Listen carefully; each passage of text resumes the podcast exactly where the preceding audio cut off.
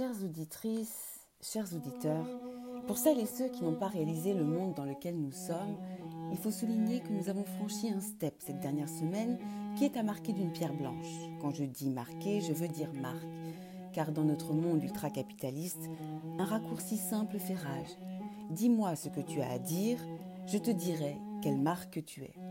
Avant, les choses étaient peut-être plus paisibles. C'est nous qui choisissions de prendre nos marques, de nous lever avec bonjour, au lait, à la chicorée, un ricoré, de nous coucher mentalement mentolés avec un after eight.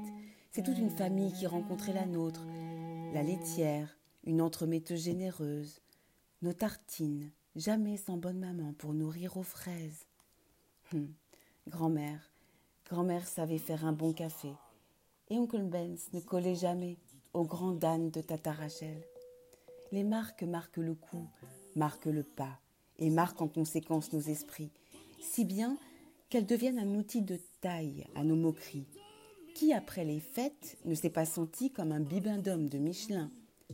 Mais c'était encore joyeux, à l'instar de Pépito, qui, du fait d'une écriture inclusive anticipée, est devenu le personnage de Pépita, pleine d'autodérision.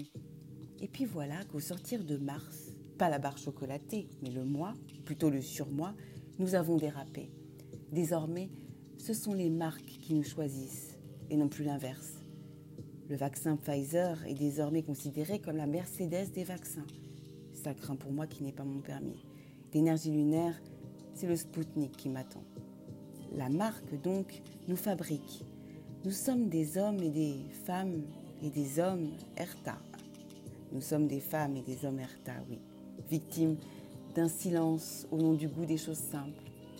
Lorsque la parole ne correspond pas à la couleur de ceux que vous êtes censés représenter, c'est la noix de coco du bounty qu'on vous colle à la peau. Pire, lorsque votre liberté de penser devient insolence pour certains, ils prennent votre liberté pour des caresses dans le sens du poil des blancs et vous qualifient de banania, petit bonhomme à la bouilleuse, symbole de l'idéologie coloniale pour les décoloniaux. Personnellement, je trouvais que mes mots étaient à rebrousse-poil, mais la brousse. Je ne crois pas qu'ils aiment vraiment. Avant, tout le monde se levait pour Danette, mais aujourd'hui, le switch de la domination woke et de la repentance qui va avec, nous l'avons vécu aux sources de la vie de la division avec Evian. Parce qu'elle conseillait de boire plus d'un litre d'eau par jour, l'eau fut accusée de ramadanphobie. Mais parce qu'Evian a mis de l'eau dans son vin en présentant ses plus plates excuses, elle est devenue le symbole de ceux qui se couchent face à la terreur des idéologies woke.